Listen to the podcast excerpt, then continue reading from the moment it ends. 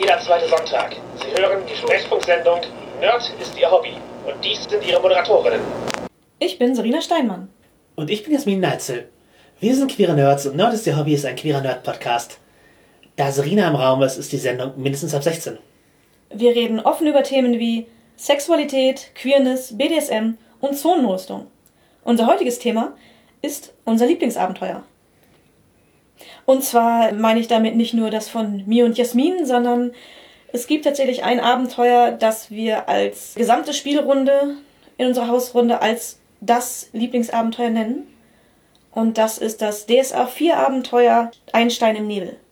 Einstein im Nebel von 2010, also schon eine Weile her. Wir haben es 2012 gespielt. Verfasst wurde es von Mike Antonowitsch und Volker Weinsheimer. Und äh, Jasmin hat damals gespielleitet und ich demnach gespielt. So ist es. Und wir werden in dieser Folge Sehr explizit. was Spoiler angeht, ist es Abenteuer. Ja, wir werden einen Stein im Nebel ziemlich spoilern. Dabei berühren wir allerdings auch den Mondenkaiser. Das ist ein Abenteuer, das damit sehr verknüpft ist. Im Zuge von Metaplot-Entwicklungen eventuell auch von eigenen Gnaden. Außerdem der Zug durch das Nebelmoor aus den 80er Jahren werden alle irgendwie erwähnt und angestoßen, aber wirklich spoilern wird es ein bisschen den Ausgang vom Mondenkaiser und den Stein im Nebel. Wir hatten vorher angefangen, Mondenkaiser zu spielen, haben es aber nicht beendet, hatten das aber noch ein wenig im Hinterkopf. Ja, ich hab's geleitet danach nochmal. Ja, du. Genau, also in einer anderen Runde habe ich den Mondenkaiser geleitet. Aber bevor wir hier schon in solche Details gehen, äh, geben wir doch erstmal den Rahmen, worüber wir hier sprechen. Es geht um Abenteuer für das schwarze Auge, für unsere Fans, die es noch nicht komplett erschlossen haben. Das DSA 4 ist eine der Regeleditionen, die es da gab. Das ist die vorletzte, die damals gespielt wurde. Und 2012, als wir es gespielt haben, hab, haben wir auch noch nicht drüber nachgedacht, dass äh, da demnächst mal eine neue kommt. Es war schon in Gerüchten präsent, dass es vielleicht passieren könnte demnächst, aber Ir- irgendwann, das war's. Irgendwann, müsste mal eigentlich. Genau. Ir- Irgendwann wird bestimmt mal eine neue kommen. Das, das war so ungefähr der Stand. Und ja, klassisches Fantasy-Rollenspiel. Und ein Stein im Nebel ist ein Abenteuer, das dort, sagen wir, sehr typisch ist für das schwarze Auge, weil es halt den Metaplot, also die lebende Geschichte des Spiels aufgreift. Weil es sehr mit dem Hintergrund interagiert und an vielen Stellen ineinander greift mit anderen Abenteuern und äh, Dingen, die dort passiert sind. Und ja, damals war das auf der Höhe der aventurischen äh, Geschichtsschreibung. Mittlerweile ist es halt schon Jahre her und all die Abenteuer, die wir aufgezählt haben, sind halt entweder vergessen oder Klassiker. Ja. halb, halb. Ja. Ein Stein Nebel gehört, glaube ich, insgesamt eher zu den Vergessenen. Wahrscheinlich. Es ist ja auch ein sehr kurzes, also es ist ein 16-Seiten-Abenteuer, vergleichbar mit den aktuellen Heldenwerken. Damals war das die T-Reihe, die wurde auf Cons und Veranstaltungen und sowas rausgegeben. Ich weiß gar nicht, wo man ein Stein im Nebel Original bekommen konnte. Ich habe es mir einfach aus Sammelgründen im Internet bestellt damals. Der Grund, warum es unser Lieblingsabenteuer ist, liegt auch nicht eins zu eins an dem Abenteuer. Nein, wir sind durchaus über den Text hinausgegangen, als wir es damals gespielt haben. Wir haben halt jede Menge mehr darauf gegeben, aber im Originaltext, um euch einen Überblick zu geben, ein bisschen DSA-Hintergrundwissen wird in dieser Folge hilfreich sein, aber wir versuchen es verständlich zu halten. Für nicht DSA. Glaubst du? Ja, das Abenteuer spielt in Greifenfurt. Das ist eine Grenzprovinz des Mittelreichs. Das Mittelreich ist so das klassische, gute Reich, wo die Helden herkommen oft. Aber es gibt natürlich dort auch politische Intrigen und so weiter. Greifenfurt ist eine Provinz, die immer wieder von Orks angegriffen wird und sich gegen diese verteidigen muss. Sie ist ein bisschen nördlich kühler gelegen. Es ist nicht die Kornkammer. Nein, genau. Hat halt unwirtliches Gebiet. Der Finsterkamm, ein Gebirge, prägt dort sehr die Region und äh, ist seinem Namen entsprechend. Ja, die Leute dort sind eben von ihrem Kampf gegen die, gegen die Orks geprägt, sehr gläubig für unter anderem Praios, den Gott von Recht und Gerechtigkeit, aber auch Pareine, halt eine Göttin von Fleiß und Ackerbau und Heilung. Eher einfache gläubige Leute. Es gibt dort viel Rittertum und in dem Abenteuer geht es darum, dass die eigentliche Markgräfin, Greifenfurts die Herrscherin, äh, Emenella, nachdem sie, nachdem ihr Kind geboren wurde, verrückt geworden ist. Also sie wurde dann in ein Kloster äh, weggeschoben, wo sie sich erholen sollte. Daraufhin übernimmt einer der Adligen für sie, Tildan Nebelstein, die rechte Hand, der das äh, Reich für sie übernimmt, aber dieser ist heimlich mit den Orks im Bunde, um seine Herrschaft permanent zu sichern, möchte jetzt zur Tat schreiten, um endlich Greifenfurt, ja, den Orks zu übergeben und Irmellas Sohn ist tatsächlich von Orks verzaubert worden, sodass praktisch, ja, der Geist eines Orkschamanen in ihm lebt und da heimlich bei Hofe sitzt im Erben. Und Emanuela hat das halt gespürt und gemerkt, äh, als äh, nach der Geburt, dass da irgendwas äh, schiefgelaufen ist. Aber man hat ihr halt nicht geglaubt und sie dann eben ins Kloster geschickt, weil sie sich äh, gegen ihren Erben gestellt hat.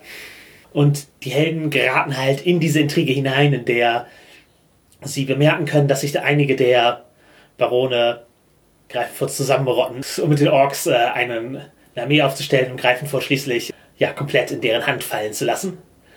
Dabei, das, das entdecken sie eben durch äh, ein paar Zeugen, durch äh, Briefe. Dabei folgen sie dann ähm, einer Spur, bis sie den äh, Gemahl von Eminella befreien können, der in einer Silbermine gefangen gehalten wird von äh, unter anderem Orks.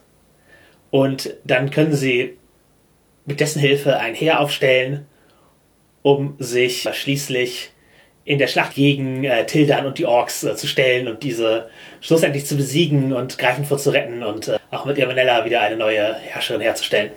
Oder die Herrscherin wiederherzustellen. Ja, genau. Ja, das ist die Kurzzusammenfassung und das muss ich gestehen, sind nicht die Kernpunkte, an die man sich als Spieler erinnert. Aus unserer Runde. Das ist schon die Handlung, all, all das ist passiert, aber. Aber das ist nicht, was es einem ins Herz gebrannt hat. Was hat es denn für dich ins Herz gebrannt? Uh, vor allem die NSCs, die Verknüpfung für unsere Charaktere und die epischen Szenen. Aber ich glaube, die epischen Szenen am wenigsten noch. Mhm. Ja. Es wurde für alle Charaktere unglaublich persönlich. Und das hat uns alle mit reingezogen. Ja, auch, und für die Spieler wurde es auch persönlich. Ja. Ja, wir müssen bei dem Ganzen auch einen Zeitkontext geben. Wir haben gesagt, ja schon gesagt, 2012. Wir haben vorher halt eben den Mondenkaiser angespielt, beziehungsweise ganz gespielt. Wir haben auch in der Region den Schildlanden viele Abenteuer gehabt. Also es ist nicht so, dass wir noch keine Berührung gehabt hatten mit, mit Greifenfurt, mit den umliegenden Provinzen. Mhm. Wir haben von eigenen Gnaden gespielt, das ist ein Abenteuer, wo man eine Stadt übernimmt, in der, in der Nachbarschaft dort und äh, dafür Ruhe sorgt. Und ja, für die Leute, die sich im Metaplot so ein bisschen auskennen, aber jetzt nicht genau wissen, wie der Stand zu dem Zeitpunkt war, da war die Wildermark noch Thema oder gerade so nicht mehr. Waren, sie war gerade ein Thema, weil die Befriedung begonnen hat, aber. Genau. Also nach, nach von eigenen Gnaden vor mit wenigen Bannern. Ja. Die schwarzen Lande waren auch noch so mehr da als jetzt, aber man hatte begonnen zurückzuschlagen. Ja, genau. Also, oder fing gerade an. Das, das war so ein bisschen. Und da hatten wir halt sehr viel gespielt. Das Abenteuer spielt halt exakt an der Wende nach der Mondenkaiser, wo Sildian Hal auch in den Greifenfurter Bergen sein Ende findet. Und danach mit dem wiedervereinigten Mittelreich. Also in dem Winter, der durch äh, orkische Magie auch in Greifenfurt ein äh, ziemlicher Jahrhundertwinter ist. Ja. Was äh, im Abenteuer the thematisch relevant war. Ja, danke dafür. ja, nicht mal ausgesucht, aber der, ja, die, und äh, wo man halt von kommenden Wintern und so spricht, das Ganze wurde auch sehr geprägt durch eine Game of Thrones-artige Stimmung, die wir hatten mit mhm. Adelshäusern und Intrigen und Bedrohung hinter einem Wall, in diesem Fall der Finsterkamm. Denn 2012 lief, als wir es gespielt haben, gerade die zweite Staffel Game of Thrones. Und wir waren alle up to date und äh, sehr gehypt. Genau, das haben wir damals noch uneingeschränkt gut gefunden. Das konnte man auch uneingeschränkt gut finden. Das, ich sehe da auch kein Problem damit, auch jetzt zu sagen, dass man die ersten Staffeln großartig findet. Ja, auf jeden Sie Fall. Sie werden dadurch nicht schlechter. Sehr, sehr gutes Fernsehen, ja, genau. Und wir hatten deswegen eine gute Stimmung die Sessions haben halt oft damit angefangen, die Game of Thrones Folge letzten Woche zu besprechen, um dann ins Rollenspiel einzusteigen. Ja, das hat sehr gut funktioniert. Wir haben das öfter mal danach wieder aufgegriffen für andere Rollenspiele. Dass wir teilweise dann vorher zumindest über Filme oder Serien, die da, zu der Stimmung, die wir erzeugen wollen, passen, geredet haben. Oder manchmal auch äh, uns vorher verabredet haben, dass wir einen Film oder eine Serie dafür mal reingucken, um, um uns in die Stimmung zu versetzen. Ja, hier ist es halt organisch passiert. Genau. Wie auch halt einfach vieles organisch passiert ist. Also die Charakter, die wir dabei haben, waren eine Themengruppe. Es war aber nicht, dass wir gesagt haben, wir basteln jetzt die und die Themengruppencharaktere, sondern wir hatten Vorschläge gemacht, was wir spielen können, nachdem Jasmin es gepitcht hatte. Und dann stellten wir fest, ey, wenn wir diese Charaktergruppe spielen, dann haben wir alles Ritter. Ja, wir, wir hatten uns dann auch dafür entschieden, das zu machen und uns da reinzulehnen in das Ritterthema. Wir hatten auch das, gro das große Glück, dass ein Spieler einen Charakter eingebracht hat, Herr Simon, äh, Tronjan von Steinwall und von Finsterkamm. Das war halt der klassische Ritter des alten Schlages als Geisel in Andergast, dem patriarchalen, schlechten Mittelalter in Aventurien ausgebildet. Und klassischer Turnierritter, aber eben aus der Region um den Finsterkamm. Und Burg Finster, seine Heimat, ist ein Schauplatz in einem Stein im Nebel, also auch im geschriebenen Abenteuer.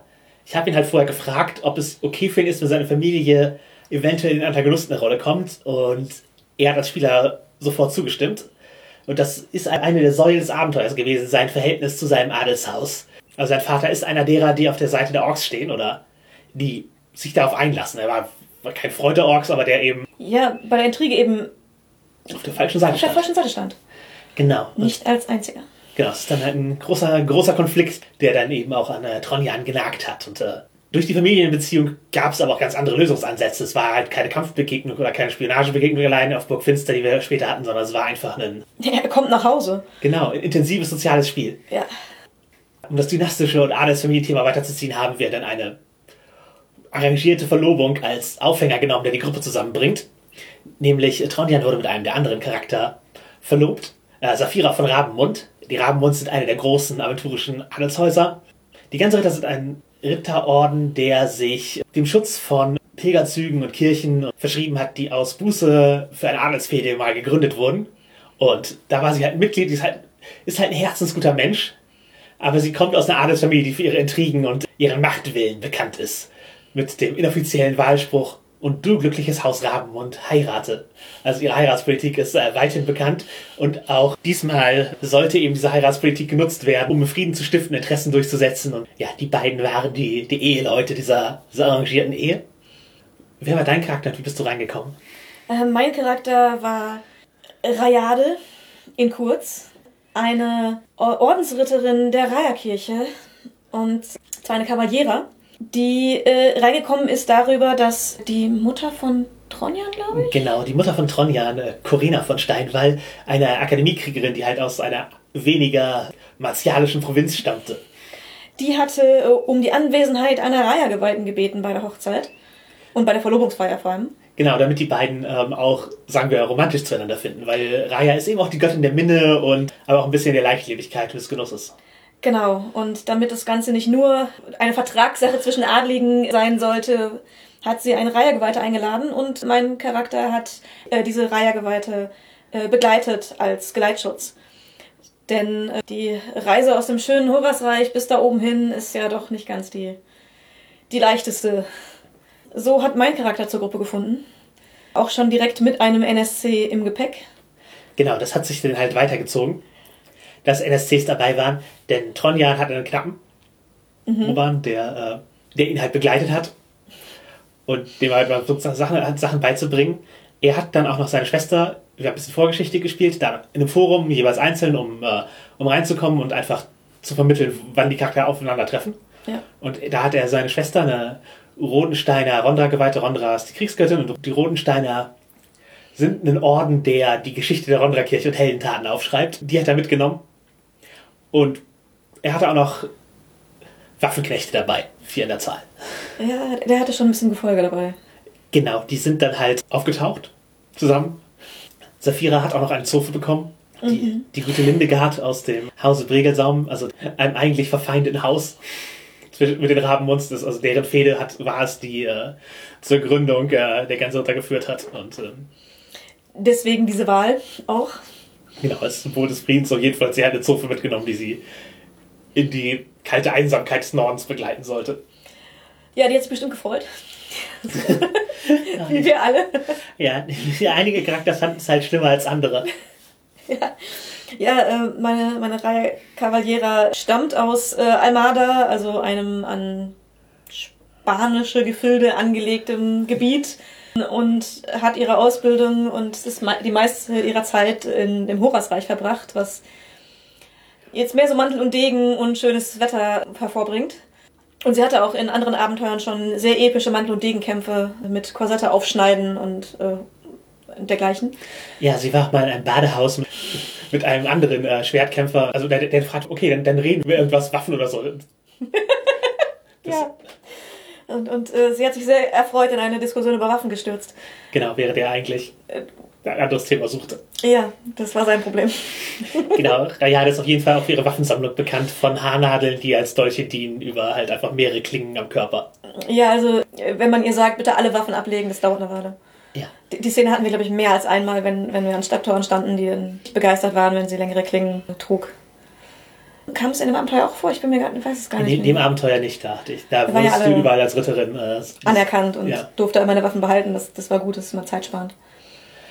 Genau, also mit, mit, wir haben mit drei Charakteren gespielt, diesen, diesen drei und eben einem Ensemble an NSC, die sich über das Abenteuer halt auch super entwickelt haben.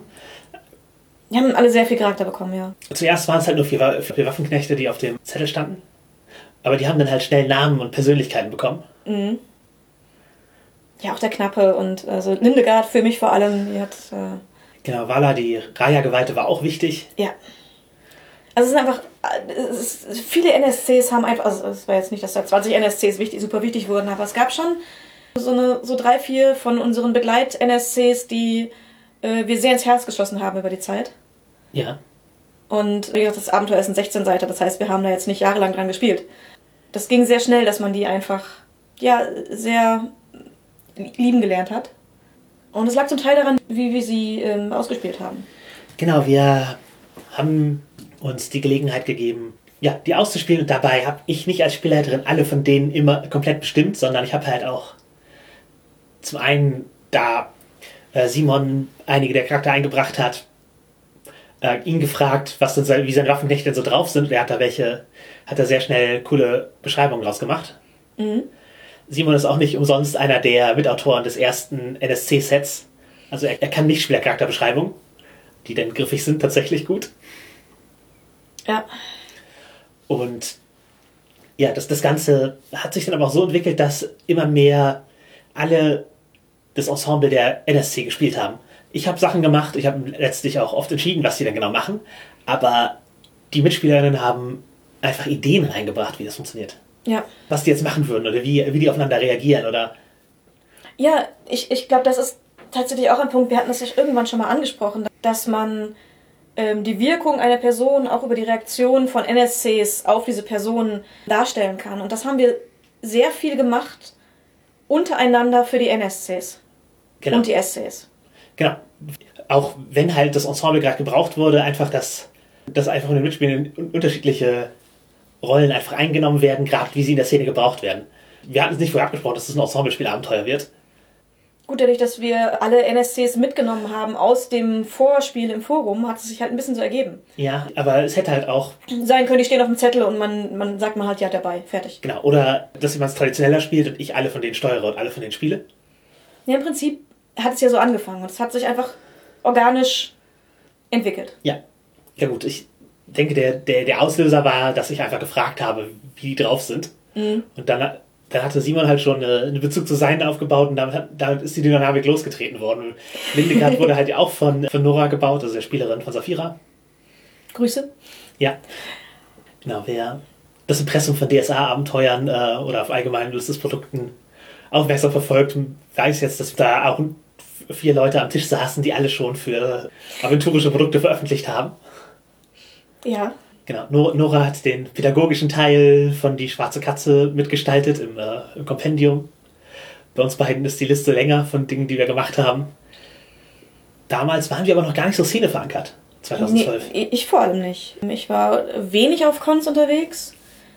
Ich, war ich überhaupt auf Cons unterwegs? Ich, ich, ich weiß gar nicht, ob es da so akut war. aber Ich glaube, ich war zum Zeitpunkt mehr in der BDSM-Szene unterwegs als in der Rollenspielszene. Ich war halt im Rollenspiel, also in einem Play-by-Post-Forum, da waren wir gemeinsam, das, da Ja. waren wir noch aktiv. Aber ich war halt auf den Cons in Osnabrück und ich war auf der Nordcon. Das war damals meine Con-Reise, die ich gemacht habe pro Jahr. Und ich glaube, ich habe zum Zeitpunkt noch nicht wirklich viel Cons besucht. Vier Cons im Jahr klingt mittlerweile lächerlich wenig für mich, aber ich bin da auch nicht der Maßstab. Nee, aber genau, wir haben Ansonsten, ja, ich, ich habe mich noch für einen Mann gehalten, weil so, ich war tief in meiner Putschphase und habe Anzüge getragen und so, hatte eine Rockabilly-Frisur und war allgemein feierfreudiger als heute als Studentin. Ich habe keine Ahnung, welche Haarfarbe ich zum Zeitpunkt hatte. das ist eine, äh, eine gute Aussage, die ich zu vielen Zeitpunkten in meinem Leben treffen kann. Ja, Nee, ich war gar nicht, noch gar nicht so involviert. Ich habe den Metaplot nur über die Abenteuer, die wir gespielt haben, erlebt. Und es war, glaube ich, auch das erste Mal mit dem, dass wir uns um die Wildermark und Schwarzen Hanne gekümmert haben, dass ich mich so richtig angefangen habe, für den Metaplot zu interessieren. einfach weil so viele Abenteuer ineinander gegriffen haben, aufeinander aufgebaut haben, hat man ja einfach eine, gemerkt, wie da eine kontinuierliche Geschichte entsteht. Ja, und das war super cool. Und das, das war halt, ja, also ich glaube, mit Ein Stein im Nebel war das auch für mich so ein, so ein Highlight in diesem, in diesem großen Konglomerat an coolen Abenteuern, die mich äh, beim, Me- beim Metaplot angefixt haben. Die Schildlande haben ja auch einfach unser DSA 4 bestimmt. Ja. Wir haben die erste richtig große Kampagne, die wir gemeinsam gespielt haben als Gruppe, war eben von eigenen Gnaden. Dann hat sich der Stein Nebel irgendwann eingereiht, aber wir haben eben auch Donner und Sturm gespielt. Wir haben auch mit wenigen Bannern gespielt und wir haben unsere DSA 4 Reise mit Träume vom Tod. Träume von Tod abgeschlossen. Ja, wir waren, wir waren sehr Schildlande-affin. Ja, und ich würde sagen, wenn man prinzipiell nach so den Top 5 Abenteuern fragt, sind mehr, ist, ist da mehr als eins von bei. Den Unersättlichen habe ich auch ganz vergessen, der auch, Stimmt. auch Oh, äh, nicht, nicht direkt Schildlande, aber Schwarze Lande. Ich war schon Bodenabonnentin, aber ich war halt nicht so in den DSA-Foren im Diskurs oder sowas. Und für Rollenspiele schreiben hatte, ich glaube, niemand von uns auf dem Zettel gehabt damals. Ich glaube auch nicht. Wir waren beide im Studium. Wir waren alle vier im Studium. Wir waren, genau, wir waren alle viel im Studium. Wir haben am Tisch gespielt, wir haben alle in Bielefeld gewohnt, beziehungsweise warst du dann noch in Osnabrück? Ich habe noch in Osnabrück gewohnt. Ich bin ja erst nach meinem. Du bist erst nach dem Studium, genau, nach Bielefeld gezogen, also ja, genau. Wir hatten äh, die Sexgespräche-Ecke eröffnet. Wir haben da bei Nora und Simon, die eine gemeinsame Wohnung hatten, gespielt. Und der Weg von da Zum hat- Bahnhof. Genau, zum Bahnhof äh, führte praktisch bei Serena längs.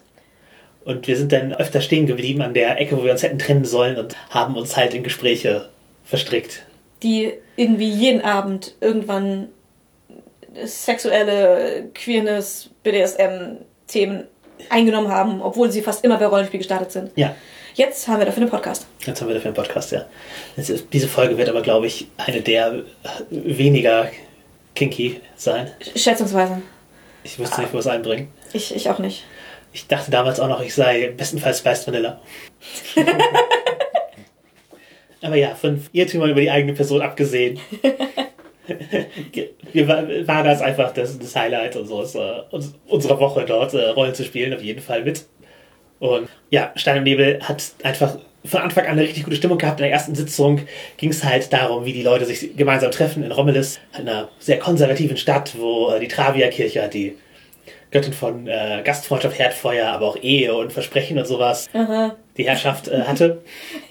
Und Und deswegen erwähnte ich Travia, weil es für meinen Charakter als Einstieg so ein cool.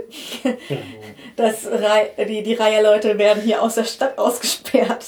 ja, genau, der Raya-Tempel war vor den Toren der Stadt, im Stadtteil Paradies, wo, äh, wo halt sozusagen das, das Rotlichtviertel der Stadt äh, zu Ja. finden war. Also wenn der Reihe-Tempel schon im Rotlichtviertel liegt, ne, und nicht im Tempelviertel, das ist schon. Ja, das ist eine, äh, ist eine spezielle Stadt, äh, damals auch eine Unterkirchenherrschaft. Da sind die halt halt aufgeschlagen, haben halt die sich, Sich zum ersten Mal getroffen. Genau, sich zum ersten Mal getroffen, äh, was auch mal eine Charakterzusammenführung ist, die ich so noch nicht erlebt habe. Aber und, ein guter Grund, warum man gemeinsam rumhängt. Ja, ja. Mit Reihergeweihten und Kavaliera als Begleitung. Genau, als äh, bisschen hier Wing-Leute. Äh, ja, oder, oder, äh, heißt das gerade? Äh, Anstandsdamen? ja. Un un Unanstandsdamen. So kann man es auch sehen. Zeig deine Ferse. Ja, also ich, wir haben uns ja sehr zurückgehalten. Ja, das ja. kann man ja nicht anders sagen. sehr Also, diplomatisch, aber habt dann doch Saphiras Probleme gelöst. Weil Saphira hatte Schulden, ihre Schwester hat hier Schulden vermacht, die hat sich ins, äh, im Paradies, also im Unterweltviertel, umgetan, hatte da Sch- Spielschulden aufgehäuft und wurde irgendwann ermordet. Also äh, Romulus liegt erhöht auf so einem Berg und da ist ein Warenaufzug, der da hochführt. Und da ist die verunfallt. Und äh, ja, die Spielercharakter haben dann aufgeklärt, dass es sich um einen Mord handelte, der eben mit den Spielschulden zusammenhing und haben dann ganz apropos die Unterwelt-Bosse der Stadt aufgeräumt. ja, was man halt so nebenbei macht, wenn man. Genau, es ist ein Nebenabenteuer. Wir haben uns zwei Abende beschäftigt. Aber es war halt auch einfach wichtig, um Saphiras Hintergrund abzubauen, dass sie eben die Stadt auch verlassen kann und praktisch einen Tisch hat. Dass sie den Nachteil Schulden, den man halt in der DSA-Mechanik bekommen kann, halt rauskaufen konnte, um dann frei zu sein. Ja, und ich wenn, erinnere mich, glaube ich, daran, dass der Knappe währenddessen geübt hat, äh, Rüstungsgewöhnung geübt hat und als äh, Strafe für irgendwas, oder ich weiß nicht, ob es Strafe war oder ich glaube, es war einfach nur sein Training, um, um, um, ja, um die Stadt laufen musste mit, mit Rüstung an. Er hat sich auf jeden Fall auch in der Schneeballschlacht mit den Waisenkindern glaub, äh, verwickeln lassen, ja. indem er halt un, un unterstand. Tronjan war halt, glaube ich, gnädig zu ihm, weil er gewonnen hat. Ja, das, äh, das war, ist auf jeden Fall in Erinnerung geblieben. Das waren einfach schöne. Ja, ich, ich fand halt auch ein schönes Abenteuer mit halt zum einen mit diesen Unterweltleuten und, und halt ein bisschen so schmierig. Aventurien ist halt ansonsten eine recht se- sexpositive Gesellschaft und da eben halt nicht. Ja. Das war für meine Kavaliere natürlich schwer zu ertragen. Genau, das war auch ein Kontrast und, das, und, und eine Motivation dagegen, was zu tun, dass die, Ja. dass sich dann, dass sich niemand darum kümmert, weil wie, wie den wie den Sexarbeiterinnen da äh, umgesprungen wird.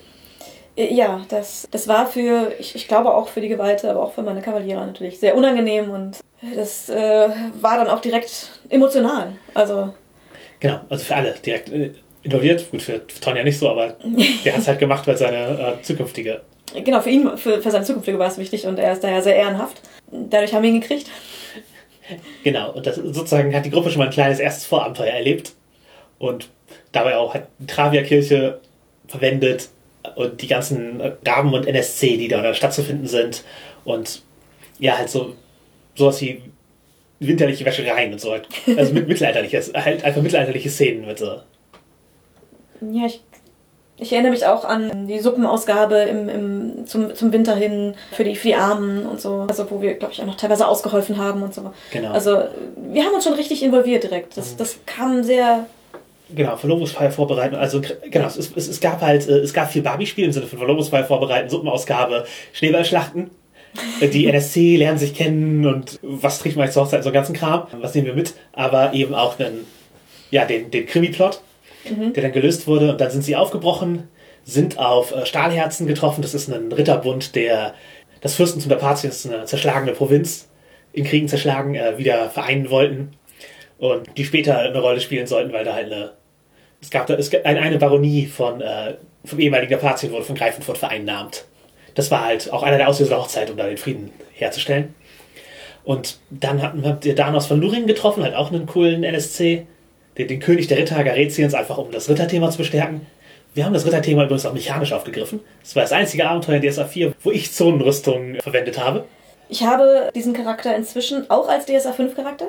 Ich habe sie aber auch als DSA 4.1 Charakter liegen und dieser Charakter hat Zonenrüstung. Ich bringe sie manchmal zu Conventions mit und dann biete ich sie auch an mit Zonenrüstung.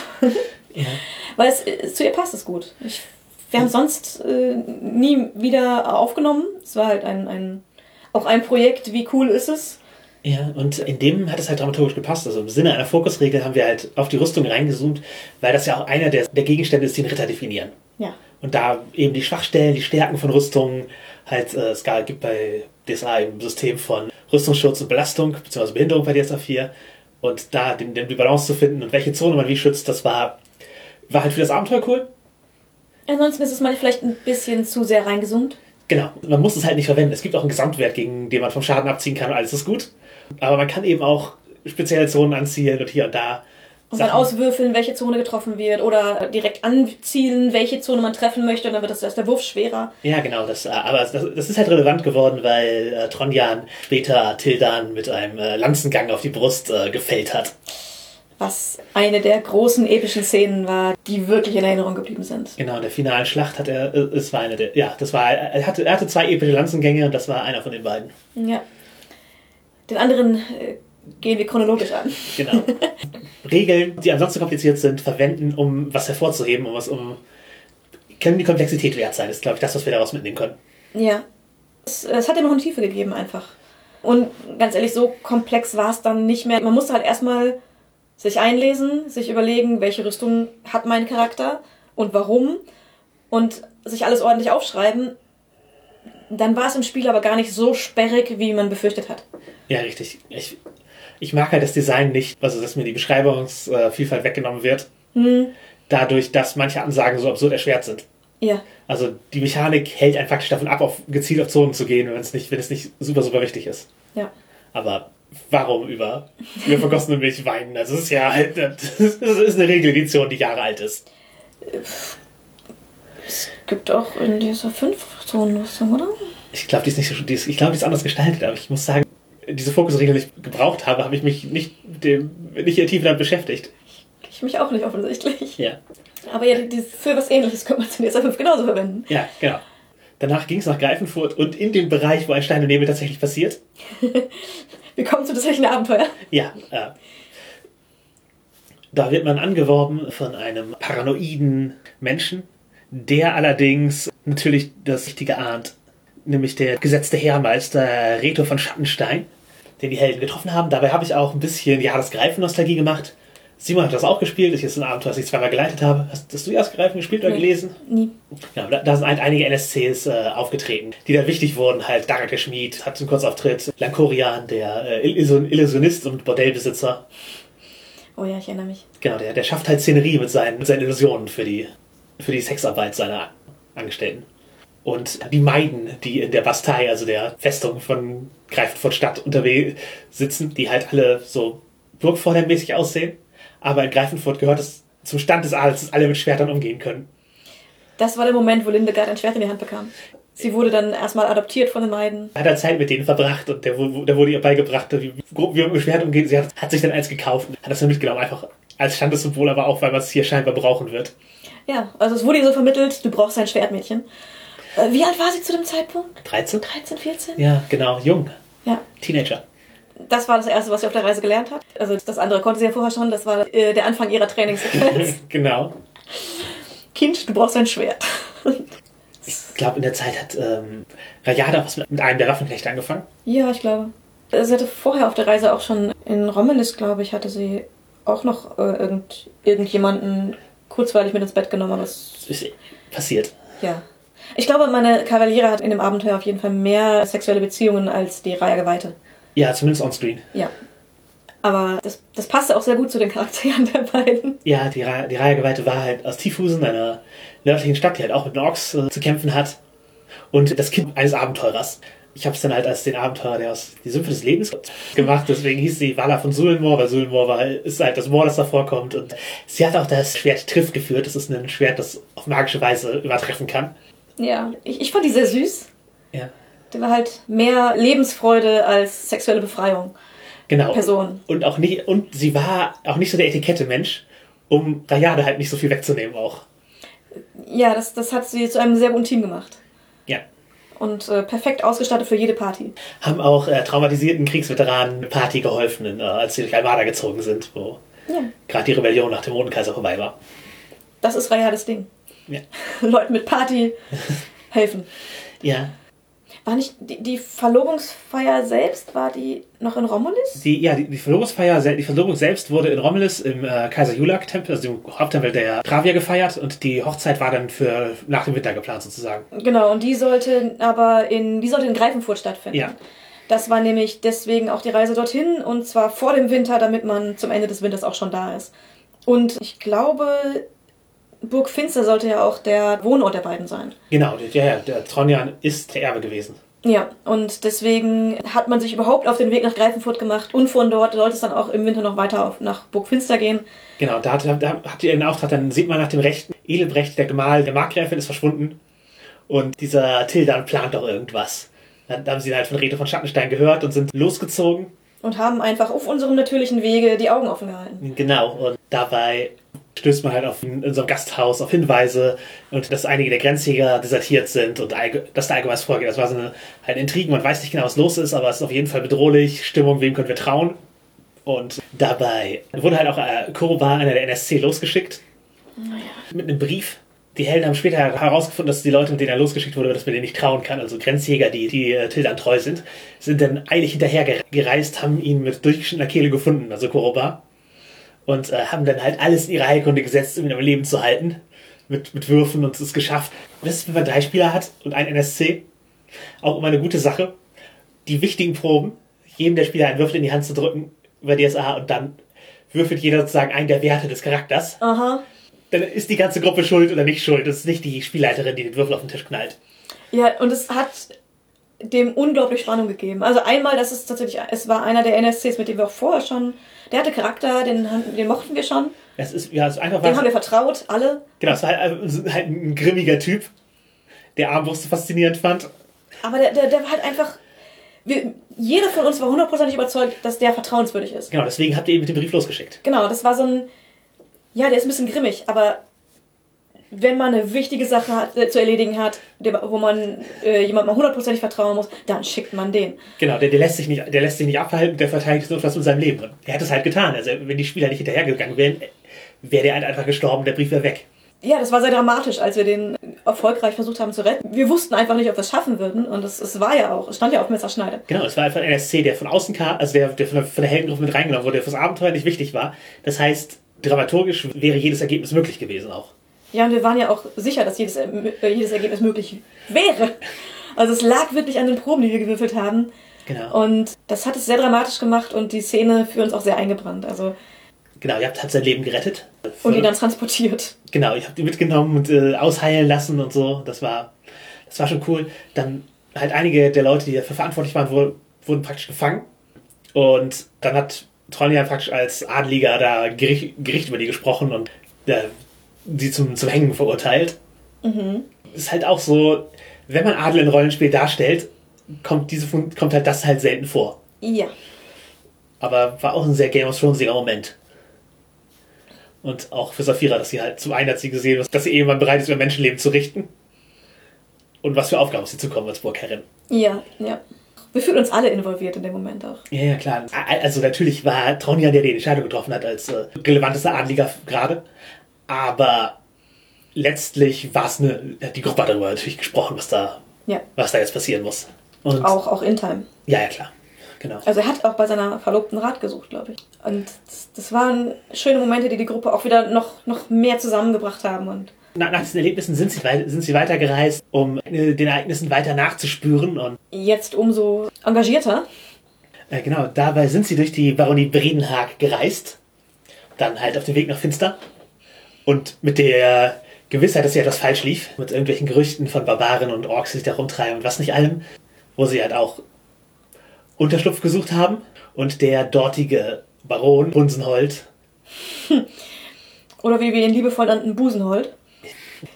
ja, es war, aber es, es, hat, es hat ihn nicht, äh, Es, es hat ihm keinen Abbruch getan. ein, ein fieser Lebemann, der äh, passionierter Jäger war. Ja. Und äh, Also wir, haben es als, wir haben Busenhold als Schmähnamen für ihn verwendet. ja, richtig. Ihr habt, äh, da gab es halt eine Bankettszene, wo schon klar war, dass er vielleicht nicht auf der richtigen Seite steht, was sich dann bestätigt hat. Und die Charakter sind eilig aufgebrochen und haben sich getrennt. Die einen wussten schon, wo Bernhelm, also der, Banner, der Bannerträger vom äh, Edelbrecht war, wollten dahin. Und die anderen haben sich sozusagen entschieden, eine Ablenkung zu stellen, dass, sie, dass es da zwei Pfade gibt. Yep. Die, die wurden dann halt gehetzt von dem Jäger, seiner Meute und seinen Leuten. Also es gab halt, halt Most Dangerous Game, Menschenjagdartige Szenen im verschneiten Wald. Yep. Das- Schön war's. Ja, wir hatten dann ein episches Finale, wo zwischen zwei Szenen und her geschnitten, wurde. Ich möchte darauf hinweisen, dass mein Charakter zu dem Zeitpunkt das erste Mal durch hohen Schnee gelaufen ist. Ja. Bis zur Erschöpfung. Bis zur Erschöpfung. Ja. Äh, genau, ihr hattet den verwundeten Koroba dabei, um den zu retten. Und äh, Lindegard. Wir waren die Truppe, die gehofft hatte, weniger auf sich zu ziehen. Und Wir hatten weniger, aber es war trotzdem nicht schön. also es ist, war schon greifen vor der Frühling, also es lag noch Schnee und es war. Frühling. Was Genau. man so Frühling nennt. Manchmal fallen die Temperaturen unter 0 Grad, aber es, ja. Äh, genau, seid ihr, Kniehoher Sch- Schnee und vereiste Seen, was man so Frühling nennt. genau, ihr seid halt auf dem See, wo ihr nicht, wo ihr nicht hundertprozentig sicher seid und euch trägt, gelaufen am Ende. Ja. Während die Leute hinter euch hergehetzt sind und dann gab es eben Pfeilbeschuss auf dem See, wo halt in der Beschreibung halt auch die, die Pfeile auf den See geschlagen sind und da Abgeprallt sind, es gab Querschläge, rübergerutscht sind, äh, fiese Geräusche überall. Knacken vom Eis, bei dem man sich nicht sicher ist, ob es den nächsten Schritt noch trägt. Genau. Man muss trotzdem rennen, weil man sonst einfach erschossen wird. Genau, halt Fluchtregeln genutzt und so. Und dabei wurde Lindegard von einem Pfeil durchs Gesicht gestreift, was ihr eine, eine permanente Narbe eingebracht hat. Aber sie hat sich nichtsdestotrotz noch im Kampf gestellt. Ja. ja, das, das war der Moment, wo mein Charakter seine Verteidigung mehr, gegen mehrere Gegner genutzt hat. Ja, ja. Und, äh, Wo sich das mal wirklich ausgezahlt hat, dass sie das kann. und mit zwei Schwertern kämpfen und sowas. Ja, die Charaktere standen gegen die Übermacht, trotz des Aufteilens und des, des Ablenkens der anderen. Ja, es, es war ein sehr, sehr fieser Kampf auf diesem vereisten See. Und war das nicht der Moment, wo Lindegard ihre Doppel-Eins geschafft hat und, und, Ja. und, und einfach jemanden geköpft hat oder so? Das dem- ist erstochen, glaube ich, aber ja. ja, die beiden haben ein Team gebildet, das reihenweise die, die äh, Gegner niedergemäht hat. Die Leute, die kämpfen konnten, sind halt. Zu ihrer Höchst aufgelaufen. Ja, also haben alles reingeworfen und in DSA 5 gibt es ja diese schönen Chips. Wir haben Stoßgebete reingelegt. Es, es hat cool funktioniert, aber es war auch ein Kampf, der die Charaktere emotional sehr mitgenommen hat. Ja, genau. Sie waren körperlich und emotional sehr erschöpft dan- danach. äh, die andere Gruppe ist halt von uns halt selbst verfolgt worden. Als Reiter mit Hunden. Ja. Irgendwann haben sie gemerkt, wir, wir wir werden denen nicht entkommen, die kennen das Gelände besser und so. Und sind dann auf Ho- Hang hochgeritten. Unten war, war halt die, die Jagdgesellschaft äh, ver versammelt. Cliffhanger-mäßig, das war, glaube ich, ein Cliffhanger vor dem, vor den Kämpfen. DSA 4 Kämpfe dauern lange, da haben wir jeweils eine Session, also wir haben eine Session für diesen hin und her schneidenden Kampf benutzt. Ja. Halt einer auf dem Eis und einer an diesem Hang. Und da, der Cliffhanger war, wie Tonja an sein Pferd hochsteigen lässt mit Lanze gegen die, gegen untergehende Sonne und, und äh, Schnee leuchtet drumherum und dann ging es danach mit, einem, mit dem epischen Lanzengang den Berg herunter durch den Schnee weiter, wo sie die Geschosse äh, mehr oder weniger an den Rüstungen abgeprallt sind. Und äh, Saphira hat dann einen Patzer geöffnet beim Reiten und ist äh, durch das Dach eines Hauses gebrochen, das dort äh, halt so einer Berghütte, die einfach eingeschneit war, unter dem Schnee nicht zu sehen. Und sie ist halt, hat ihr Pferd auf das Dach gelenkt, ist da durchgebrochen und lag dann in diesem Haus drin, wo dann Gegner reingekommen sind und sie hatte verzweifelten Kampf in dem Haus von ihr, äh, unter beengten Bedingungen, äh, wo ihr Hund auch reingesprungen ist, um zu helfen und sowas. Und äh, Tronjan hat den lanzgegangenen Kavallerieangriff gegen die anderen geführt und hat die, Hat. Bunsenhold äh, gefällt. genau, den als, als Geisel mitgenommen. Also wir hatten uns vorher auch ein bisschen die Lanzenregeln angeschaut und waren ein bisschen. Wie viel Schaden macht das? ja, das, das kann auch nach Regeln äh, locker einen äh, Ritter in Vollplatte aus dem Sattel heben und auf dem Boden zerschmettern. Ja, das äh, schwer verwundet zurücklassen. Mit Glück auch tot Ja, zurücklassen. ja, die Helden sind dann halt weitergezogen, haben bei einem Zarkloster in den Bergen gesammelt, das sozusagen im, äh, in Kreation von Shazade Pflanzer, dem äh, Vater, einen, auch der, der ehemalige Markgraf, der wegen Feigheit äh, seines Amtes enthoben wurde, weil er nicht kämpfen wollte. Feigheit. Ja, Aha. ist halt ein friedl friedliebender Mensch. Auf jeden Fall, der hat, einen, äh, hat dort einen äh, Waisenstift gegründet, um sich um die äh, Kriegsweisen und besonders um Halborgs zu kümmern. Und da waren halt coole Halborgs als äh, Co- Coole Halborg-Waisenkinder. Ja, genau, die, die, die eben um, um die Leute gekümmert haben. Äh, Zarfreund und Friedlieb. Ja. Da wurde dann halt die Gewissheit, dass der Edelbrecht gefangen wurde und in Schwerzleider, das ist halt so eine Silbermine, die zum Land von den äh, von Burg Finster gehörte. Woraufhin die dann aufgebrochen sind. Zum Nachdem wir uns erholt haben von den Strapazen. ja, genau, nachdem und, sie sich von den Strapazen erholt haben und haben und alle widerstehen konnten. Genau. Sind sie dann zu Burg Finster gekommen und haben dann halt festgestellt, dass Tronias Vater von all dem weiß. Und, Und auf okay, der falschen Seite steht. genau, okay damit ist. Und es waren auch mehrere der ähm, Verschwörer anwesend oder kamen noch dazu. Genau, die Ritter haben sich da halt auch gesammelt. Und wir mitten dazwischen als Gesellschaft, die dort wohnt. Ja, Bunsenhold wurde auch erstmal direkt freigelassen. Mhm. Und Davon waren wir nicht begeistert. richtig, dann habt ihr halt versucht zu beweisen, dass, da, dass die Orks dahinter stecken und äh, aber man wollte halt nicht richtig glauben, dass der dass Tildan so weit gehen würde, sondern eher, ja, wir hier die, die, die Herrschaft der Wertlinger, das Haus gilt sowieso als verflucht. Wir brauchen was Neues. Also da war es dann sehr viel Diplomatie, sozial. Genau, die Familiendrama. Ja, und wir haben ein paar Leute die Seiten wechseln lassen. Ihr habt es halt hingekriegt, halt, halt ritterlich. Äh, jeder kann sich dem halt anschließen. Das ist halt ein Verbrecher. Aber wir wollen halt nicht äh, sozusagen, ihr zwingt eure Lehnsleute nicht, äh, weil viele von denen eben auch aus Lehnstreue da waren, zwingt die nicht zu Verrätern zu machen, aus, sozusagen aus eurem Eid. Gebt sie frei. Und dann äh, wurde entschieden, dass praktisch ein Götterurteil gefochten wird, wer freikommt. Und da hat sich das erste Mal Rayades Pech in 1 zu 1 Duellen mit ebenbürtigen Gegnern gezeigt. Nein, das war schon das dritte Mal. Ja, ach ja. Ähm, und es sind nicht ebenbürtige Gegner. Gegen jede Gegner. 1 zu 1 Duelle sind für Rayade die Pest. Das war schon beim Mondenkaiser. Ja. Hat sie am Turnier teilgenommen und ist in der ersten Runde ausgeschieden gegen eine Gegnerin, die ihr haushoch unterlegen gewesen wäre. Ja. Mit Rayade im Duell, ich würfel ausschließlich nur noch Patzer. Bestätigt meistens.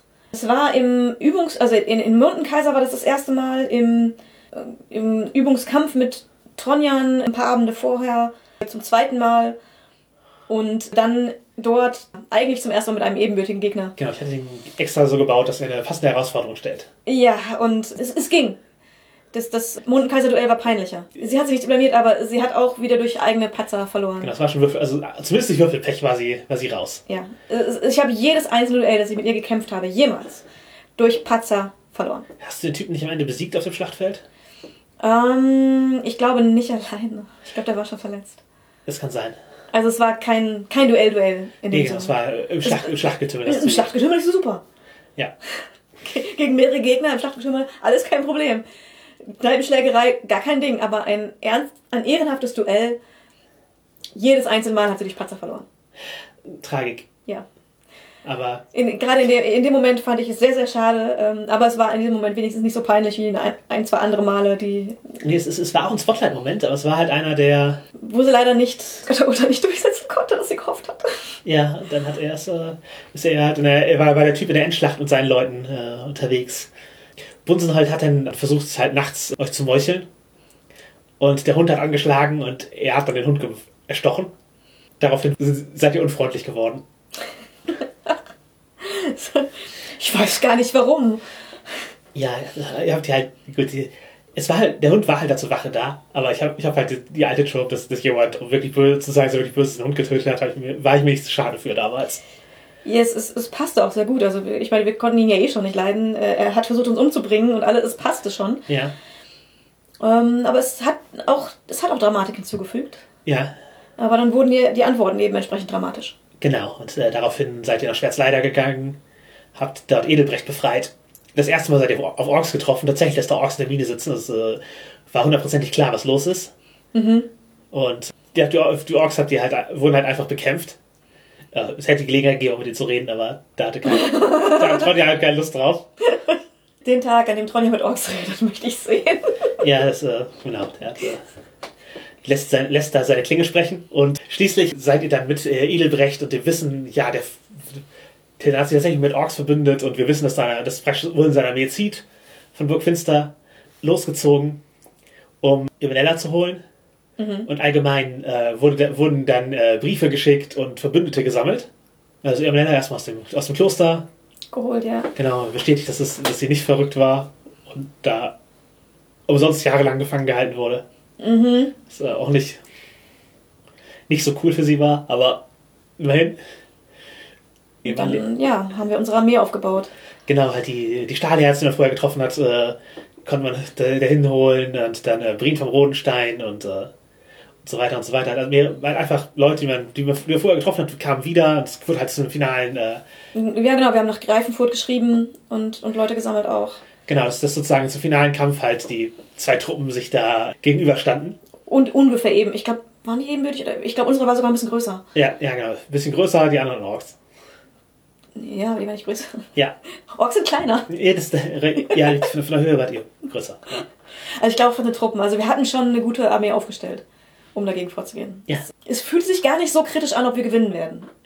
Nee, es ist, also war, war mehr so eine, die epische Endschlacht. Genau, wir, wir wissen, wir müssen, wir werden die jetzt niedermachen, aber es war kein, oh mein Gott, werden wir es schaffen, äh, die zu schlagen, sondern ein, wie groß werden die Verluste sein. Ja, genau. Das war, genau, dann war hat ja. sozusagen zu Beginn des Frühlings kam es da, also zu richtig, zum richtigen Frühlings, nicht das Greifenfutter. ja, Also- zu dem, wo, wo dann der Schnee schmilzt und äh, Blümchen kommen und so. Genau, da wurde halt einfach dann die epische Endschlacht. Im Schlamm. Unter anderem, ja, wurde schnell schlammig, aber auf jeden Fall hat Tronja dort äh, Tilda niedergetjostet. Äh. Im, Im zweiten epischen Lanzengang. Genau. Ja, Rayade hat halt auch äh, ihr kämpferisch äh, was beigetragen, indem sie eben den, den Nahkämpfer da besiegt hat. Ja, genau. Wie gesagt, in, in Schlachten ist sie gut. Ja.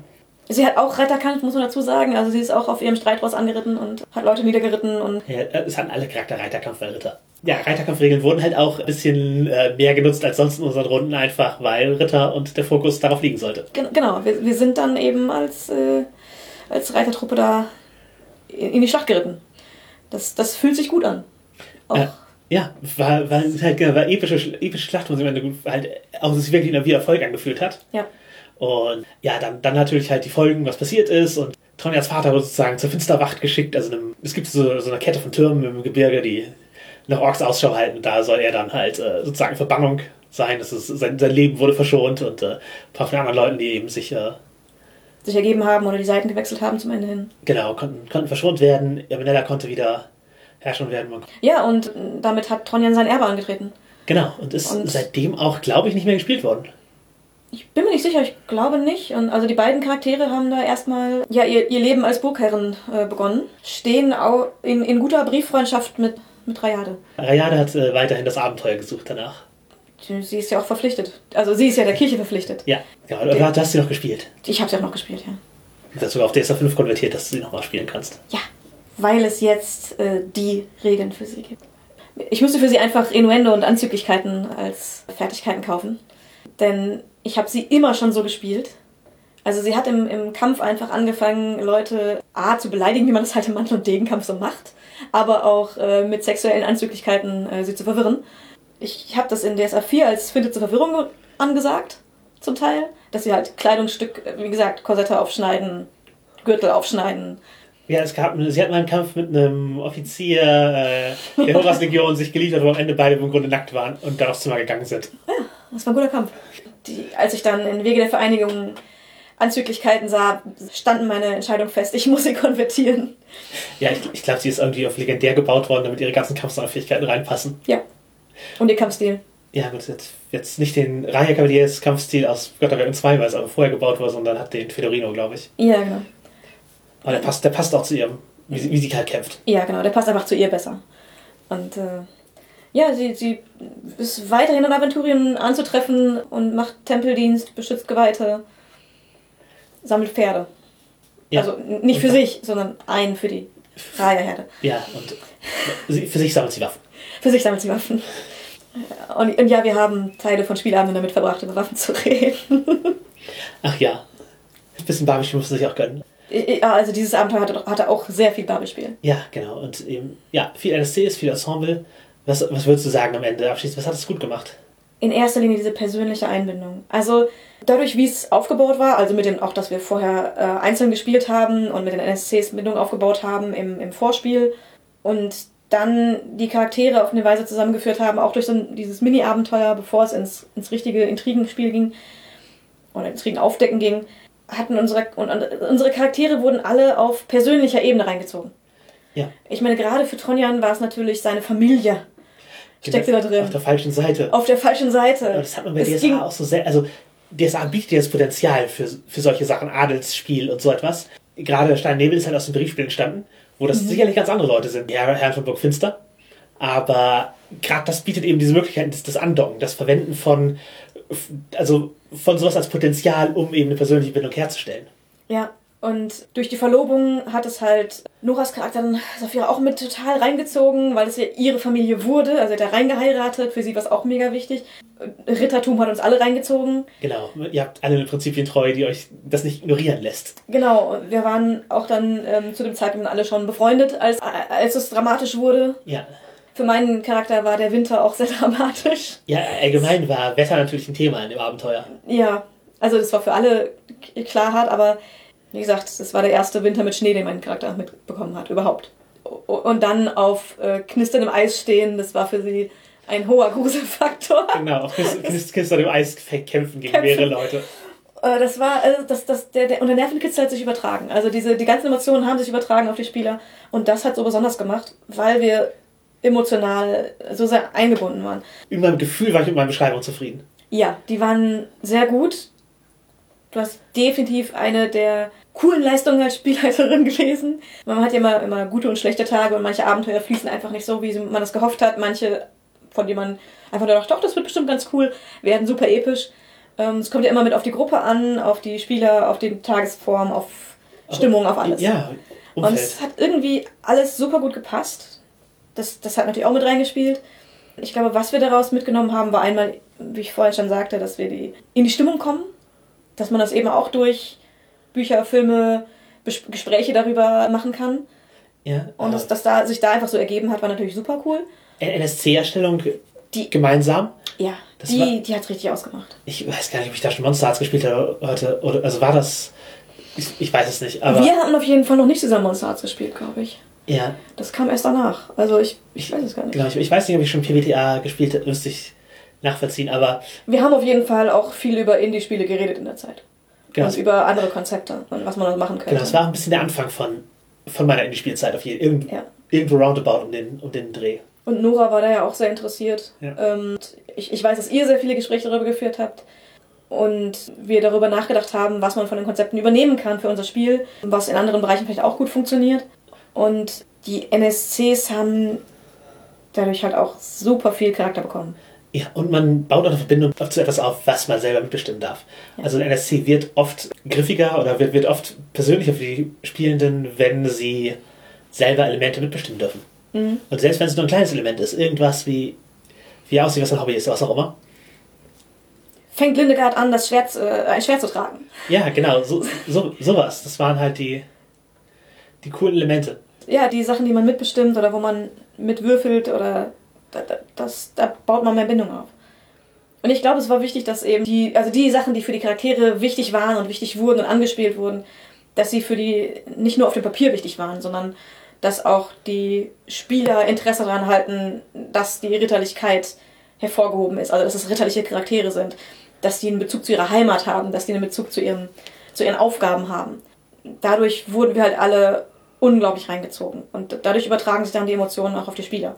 Wenn es nur auf dem Papier ist, ich habe mir jetzt diese Prinzipientreue gekauft und oh ja, wenn ich mich nicht dran halten will, dann muss ich halt würfeln, dann, dann packt es einen emotional nicht. Wenn man aber wirklich, wenn man als Spieler einem das auch wirklich wichtig ist, diese, Ja, dieser Charakterzug, dann packt einen das auch. ja ist auch nicht so. Ich, ich würfel Rechtskunde, was sagt das, was sagt das Ge- Gesetz? Ja, cool, das sind Deserteure, ja, aufknüpfen. Nee, genau, das ist, halt- wenn es halt wirklich eine moralische Entscheidung ist. Ja.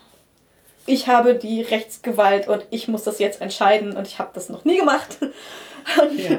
und meine frisch Verlobte steht neben mir und äh, hat vielleicht eine andere Meinung dazu und hm, wie läuft das jetzt? Das, ja, das war einfach, das waren charakterentscheidende Momente. Ja, genau, es entscheidende Momente. Und wie gesagt, halt Würfe, die halt wirklich viel ausgemacht haben, wo emotional Mhm. was dranhängen, Kämpfe, die coole Setpieces hatten, eben gefrorener See, verschneiter Hang oder Duell im Rittersaal oder der erste Tag des Frühlings, an, an dem die Schlacht stattfindet. Das, waren, das hat dem Ganzen halt immer einen, einen Rahmen gegeben, der sich, der cool war. Wie viel davon war aus dem Buch? Äh, dass die Schlacht äh, zum Frühling stattfindet, ja. Mhm. Die Duell im Rittersaal war nicht aus dem Buch, weil normalerweise in Burg Finster halt man In, nicht, in Feindeshand ist und man nicht reinkommt? Genau, man, man, man agiert nicht so freundlich mit denen. Mhm. Und äh, ja, das ganze Bredenhag plus, äh, dass es eben exakt jetzt dieses Halborg-Kloster ist und so, das habe ich auch hinzugefügt. Also die, die, die Menschenjagd war nicht eins zu eins aus dem Buch und das mit dem gefrorenen See schon auf, Schon mal gar nicht. genau, da, genau, das, das, äh, da bin ich mir ziemlich sicher, dass das von mir war. Ja, so das, was man draus gemacht hat, nicht das, was nicht das, was geschrieben steht. Wobei man auch dazu sagen muss, auf, auf so wenig Seiten, das ist dann halt sehr fokussiert geschrieben. Und es hat eben, es hat eben eine Geschichte gegeben, die so im offiziellen Aventurien passiert. Also es ist ja für Metaplot-Sachen auch immer relevant. Es hat die Charakter zu einem Stück von Aventurien gemacht. Ja, und dieses, das, das haben wir halt auch gemerkt in diesen, in den ganzen Abenteuern, die jetzt um die Schildlande und die Schwarzen Lande und die Wildermark gingen. So ein großer Metaplot mit so wichtigen Dingen drin macht es für die Charaktere auch intensiver. Es gibt Und mehr- teilweise auch für die Spieler. Es gibt mehr Gewicht, ja, die Spieler wissen, dass so passiert, dass es, dass es, dass es bedeutsam ist und du hast eben auch immer einen Referenzrahmen. Du weißt eben, wenn du dich mit DSA beschäftigt hast, was halt vorher passiert ist. Warum diese Adelsfamilie so zu dieser steht und warum halt irgendwie das Haus Wertling als verflucht gilt und das für die das relevant ist und warum jetzt hier diese die Schlacht symbolträchtig ist. Also all diese ganzen Sachen gewinnen halt an Bedeutung, dadurch, dass der aventurische Hintergrund so dicht ist. Wenn man es in einer generischen Fantasy-Welt gespielt hätte, glaube ich nicht, dass es diese Intensität erlebt, erreicht hätte. Also manche von den Punkten hätten die Intensität nicht erreicht. Ja. Und ja, das ist halt ein Punkt von DSA auch, wo manche der Abenteuer einfach für die Charaktere und für die Spieler eine Intensität gewinnen, die über das normale Abenteuer, jetzt man rettet die Katze vom Bauer Alrik, oder auch selbst epische Sachen, große Schlachten, diese Intensität, wenn sie so eine weniger starke Geschichtseinbindung einfach haben. Also vor allem für die Spieler. Es funktioniert nur, wenn die Spieler sich zumindest so ein bisschen auskennen. Ja, und die, diese Game of Thrones Stimmung passiert eben auch, weil das beides einfach unermesslich dichte Welten sind. Ja. Deswegen fühlte sich das ähnlich an in der DSA-Geschichte. Ja. Und es war halt einfach totaler Zufall, dass wir dieses Abenteuer zu dieser Zeit gespielt haben. Vielleicht hätten wir es anders gespielt, aber wir wären auch gar nicht auf die Idee gekommen, so einen, so einen Adelsfamilienfokus zu spielen, wenn Game of Thrones nicht schon im Raum stünde. Ich weiß nicht, ich hatte eher das Gefühl, dass es aus dem, hey, wir haben alle Ritter angeboten, gekommen, mehr gekommen ist als aus dem Game of Thrones. Ich, ich, weiß, ich weiß gar nicht, was da gewesen ist, aber es ist halt einfach eine, es ist einfach eine Gemengelage, sage ich mal, die dazu Ja. geführt hat, dass es, dass es so gut funktioniert hat und die Stimmung sich so gehalten hat. Ja. Auch von Woche zu Woche. Weißt du, wie lange wir gespielt haben? also ich weiß, wir haben zu dem Zeitpunkt so gut wie jede Woche wirklich gespielt. Wir haben es fast jede Woche geschafft zu spielen. In dem Zeitraum vielleicht sogar tatsächlich jede Woche. Da ich Aufzeichnung habe, noch gefunden, wir haben jede Woche gespielt Mhm. und wir hatten acht oder neun Sitzungen. Ja. Das, also gute zwei Monate. Ja, ungefähr so eine Staffellänge.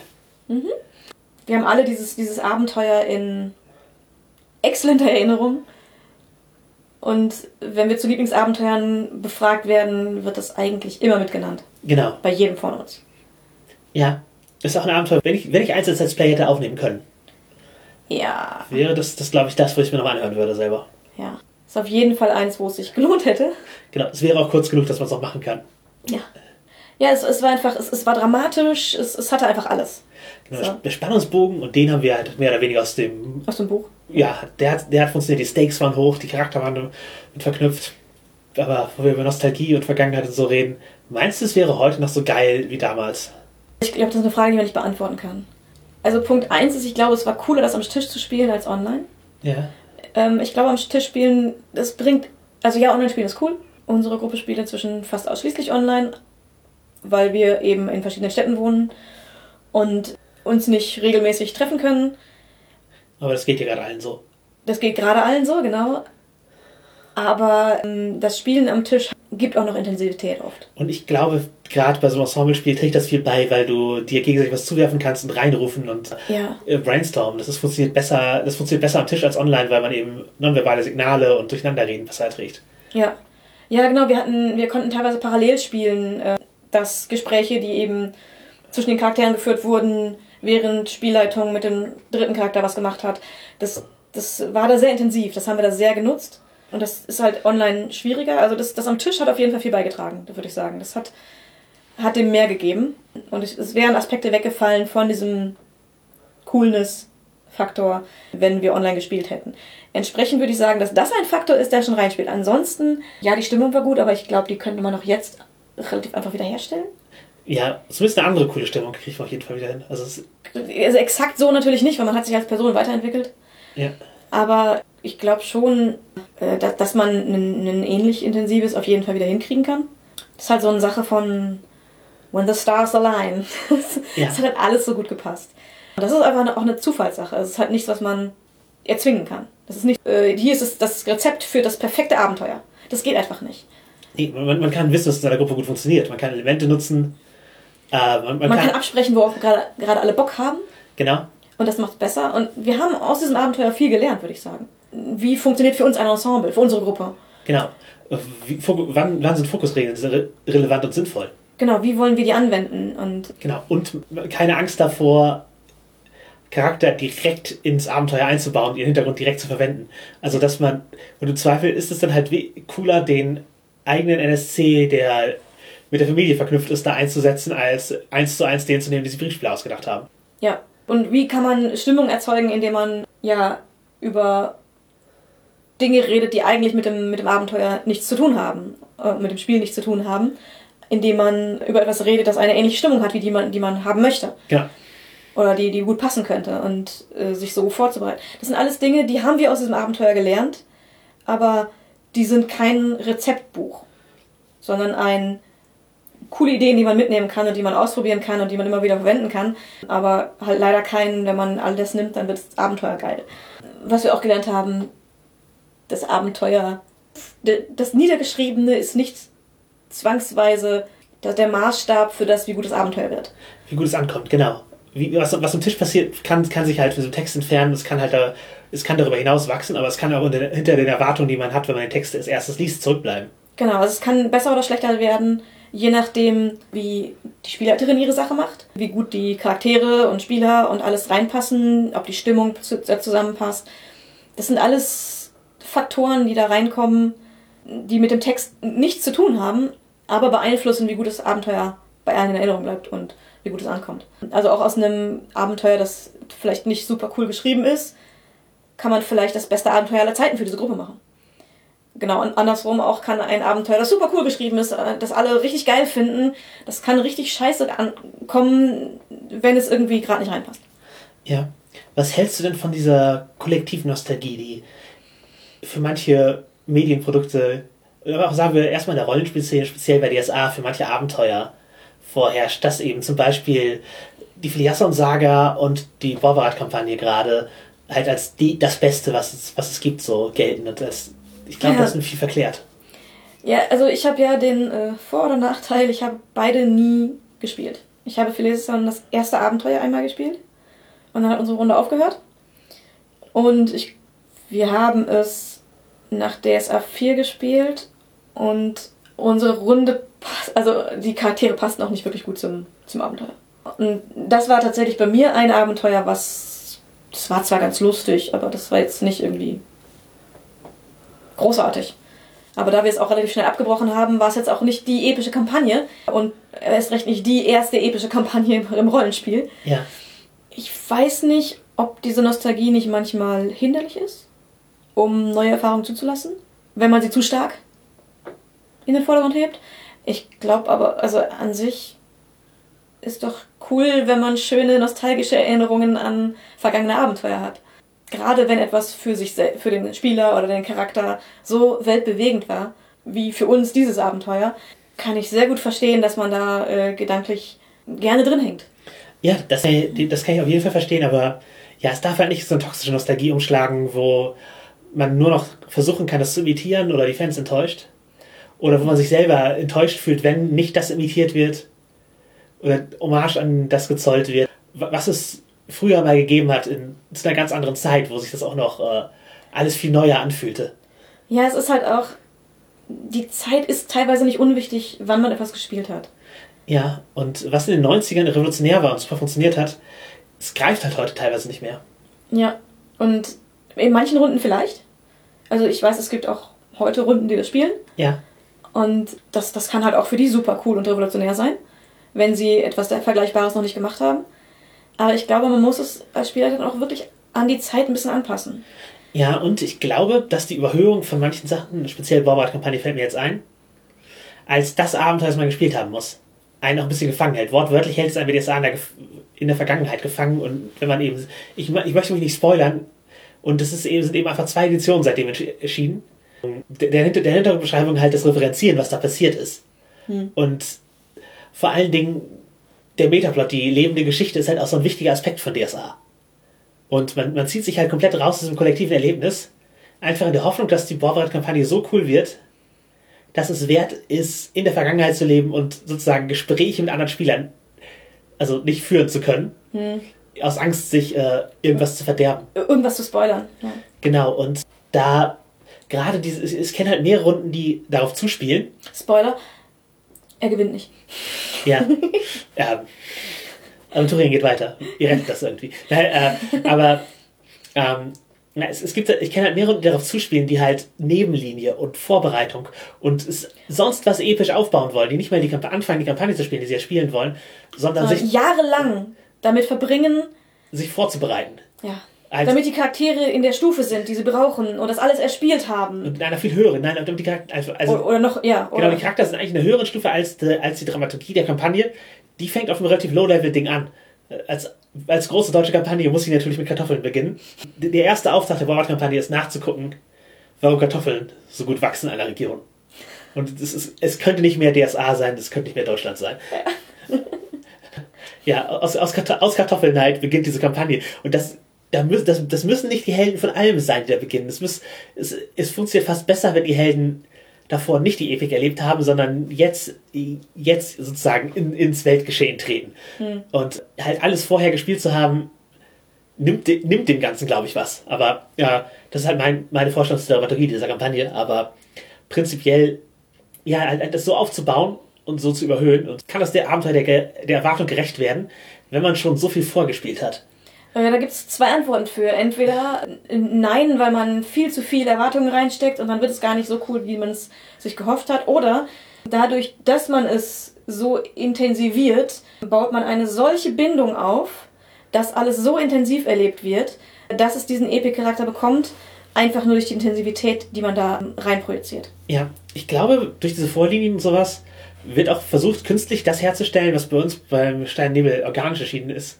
Nämlich die Bindung an den Metaplot. Mhm. Und dadurch, dass er nicht mehr aktuell ist und die Spieler es halt nicht mehr erleben, mit verschiedenen Charakteren und so, es einfach da ist und geboten und, und überall, mhm. versucht man das halt vorzubereiten, vorzubereiten, indem man das alles spielt. Teilweise ist der Fehler, dass man das mit denselben Charakteren spielt. Ja. ja, das braucht man ja gar nicht. Ich meine, wir hatten ja auch in den, ähm, in den Abenteuern vier, fünf verschiedene Charaktere zum Teil in den in diesem ganzen Schildlande, Schwarze Lande äh, ja. Block. Genau, verschiedene, verschiedene Charaktere, verschiedene Spielleiter. Ja. Und das hat ihm keinen Abbruch getan. Also, weil die Spieler waren dann involviert int mit Interesse. Und dann braucht man das nicht alles mit demselben Charakter erleben. Wir haben teilweise überlegt, ob wir dieselben Charaktere weiter benutzen. Für manche haben wir es gemacht, für manche haben wir es nicht gemacht. Wir haben zwischendurch durchgetauscht.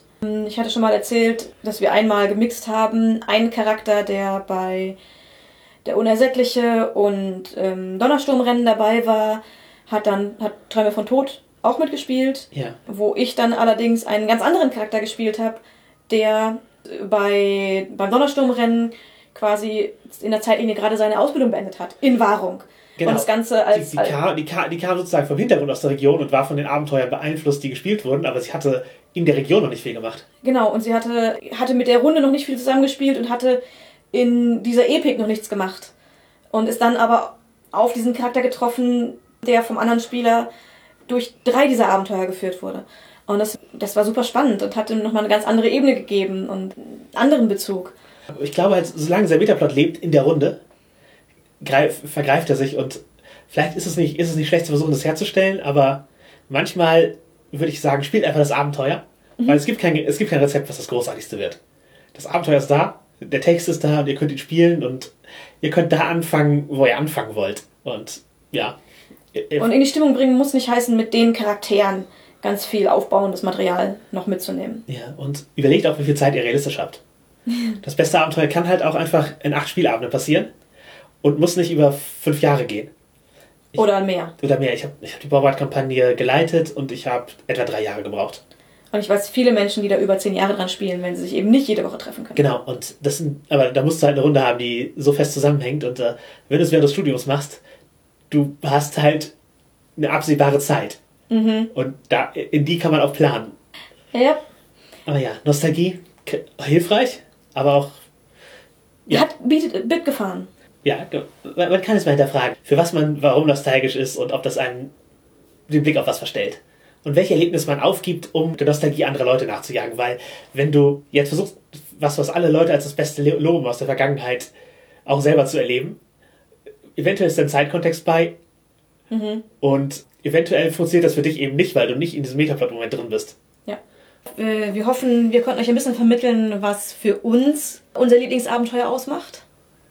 Und das Nostalgie, Nostalgie ist cool, sollte aber vielleicht nicht das zukünftige Spiel zu sehr bestimmen. Ja, wir versuchen halt nicht immer diesem Abenteuer nachzuhängen, sondern wir spielen einfach weiter und schaffen neue coole Momente. Und es gibt auch mehrere Abenteuer, die genauso eine Folge verdient haben könnten, aber wir haben uns eben für dieses entschieden. Ja, ich, man kann halt auch gar nicht so benennen, warum es jetzt das, das Lieblingsabenteuer ist, denn wir hatten auch viele andere, die unglaublich großartig waren. Sowohl in Aventurien als auch außerhalb. Wir haben ja bei Lieblingscharaktere auch schon ein bisschen drüber gesprochen. Hm. Das hat halt einfach was in uns bewegt, hat uns auf irgendeine Weise mitgenommen, die bei uns allen super gut angekommen ist. Und das passiert manchmal einfach. Das ja. muss man nicht fokussieren oder versuchen. Natürlich kann man immer versuchen, das beste Abenteuer aller Zeiten jetzt zu spielen, aber man sollte sich nicht darauf versteifen und äh, deprimiert sein, falls man es nicht schafft oder enttäuscht sein, wenn mal ein, eine Session nicht ganz so cool wie, wie man sich das gehofft hat. Ja, äh, und ihr, wenn ihr halt Lieblingsabenteuer habt, ich gehe von aus, ihr habt welche, wir freuen uns darüber zu hören. Könnt, ihr könnt uns das gerne schreiben an nerdistehobby.gmail.com per E-Mail oder per Twitter oder Facebook an nerdistehobby. Ihr könnt uns da natürlich auch gerne schreiben, ob ihr Bock habt auf mehr nerdige Spielberichte oder ob wir nächstes Mal wieder die Tiefen der Perversion äh, ausloten wollt. genau. Äh, in diesem Sinne, äh, wir nehmen auch immer gerne Kritik und Tipps und Anmerkungen an.